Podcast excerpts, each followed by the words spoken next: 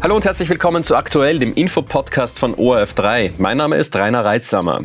Wie viele hilfs- und schutzbedürftige Fremde müssen in den österreichischen Bundesländern untergebracht werden? Das regelt eine Quote. Aber kann es sein, dass sich manche Bundesländer mehr daran halten als andere? Darum geht es diesmal in unserer Faktenchecker-Rubrik Fakten mit Profil. Jakob Winter hat sich einen Tweet des Wiener Vizebürgermeisters Christoph Wiederkehr von den NEOS angesehen. Was ist denn das für eine Quote, die, um die es da geht? Was regelt die genau?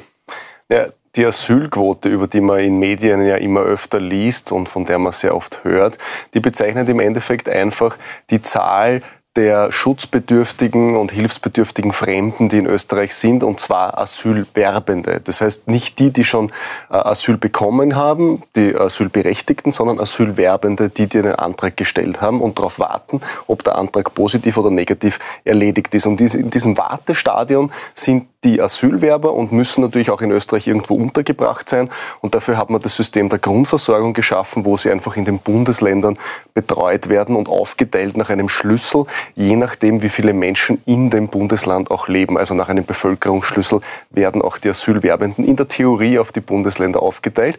Und neuerdings kommen dort auch jene Menschen dazu, die aus der Ukraine nach Österreich geflüchtet sind.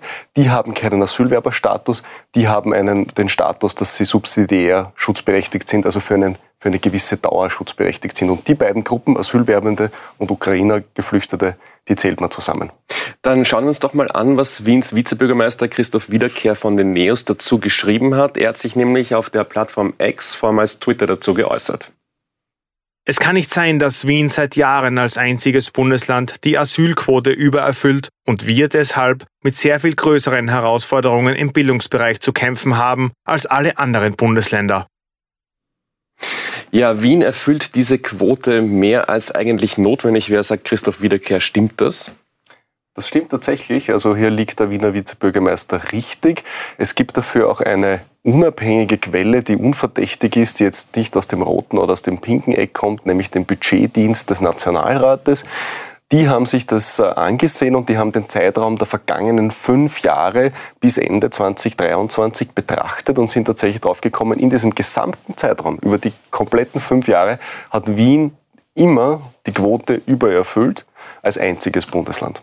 Also richtig. Bedeutet das, dass kein anderes Bundesland in den letzten Jahren diese Quote erfüllt hat? Nein, das wäre ein falscher Schluss. Es gab äh, mit den Bundesländern Burgenland und auch der Steiermark zwei Bundesländer, die zwischenzeitlich, nämlich im Jahr 2022, auch die Quote erfüllten bzw. knapp übererfüllten. Aber das waren kurze statistische Ausreißer und nicht von äh, großer Dauer und nicht von langer Dauer. Das heißt, ja, Wien ist das einzige Bundesland, das es dauerhaft erfüllt.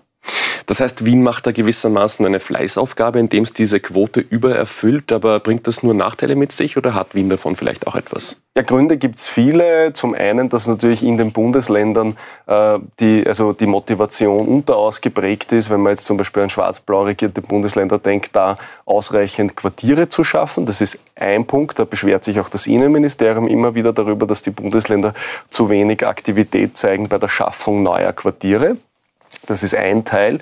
Ein anderer Teil ist aber sicher auch, dass äh, Asylwerbende äh, es einfach stärker in die Ballungszentren zieht und man sozusagen, wenn man neu in ein Land kommt, natürlich versucht, Anschluss zu finden und das gelingt in der Bundeshauptstadt deutlich besser. Auch die Jobaussichten sind tendenziell größer, wenn man dann einmal einen Asylantrag genehmigt bekommen hat.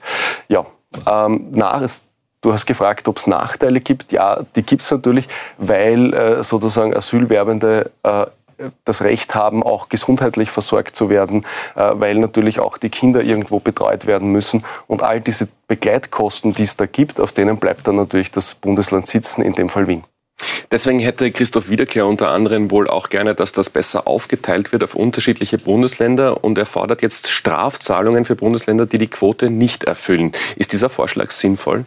Das ist natürlich ein politischer Vorschlag und aus Sicht der Stadt Wien ist er sinnvoll, äh, aus Sicht der anderen Bundesländer nicht. Ich meine, bisher ist es so, dass diese Grundversorgung eine Regelung ist, die zwischen Bund und Ländern getroffen ist. Es gibt nur keine Konsequenz. Ja. Das ist natürlich immer schlecht, wenn man Regeln äh, implementiert, äh, die bei der Nichteinhaltung einfach überhaupt keine Konsequenzen zeitigen. Man könnte es aber natürlich auch anders machen. Man könnte einfach die Bundesländer, die es übererfüllen, einfach belohnen aus Bundessicht, ohne jemanden anderen was wegzunehmen. Dann hätte man sozusagen die Mehrkosten, die Wien entstehen, auch kompensiert.